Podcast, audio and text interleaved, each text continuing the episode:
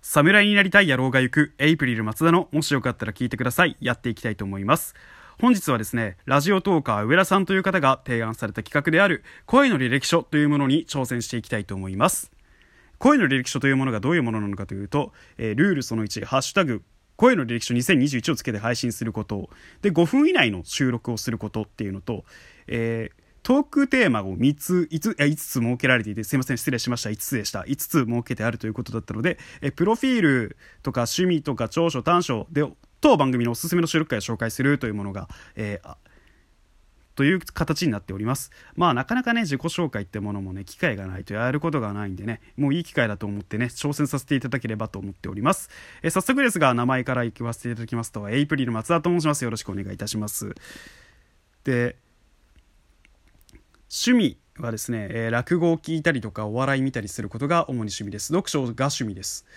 でまあ当番組でも、えー本について話している回があるのでもしよかったらそちらもチェックしていただければと思っております。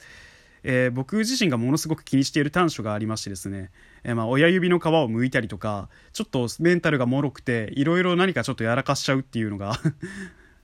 たまに傷どころか結構やらかしているので、まあ、ちょっと本当にここは改善しなきゃいけないなと思っております。長所を話すと、えー僕としてはですね、えーたとえこのトークで言葉がいくら詰まろうが噛もうがそれを気にせず取っ払ったかのように何事もなかったかのようにしれっと続けられる ちょっとした神経の太さ太さは僕の取り柄だと思っております、えー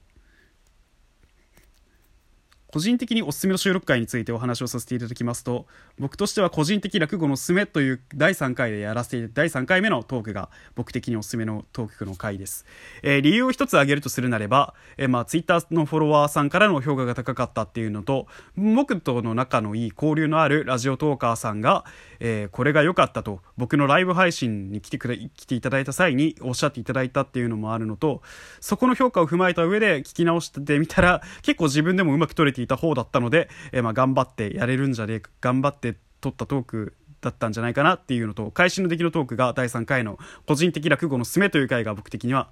おすすめのトークです。もしよかったら聞いてください。では僕の趣味だったりとか、えー好きな漫画とか映画とかの話だったりいろいろすることがあると思います。エピソードトークももちろんですが、えー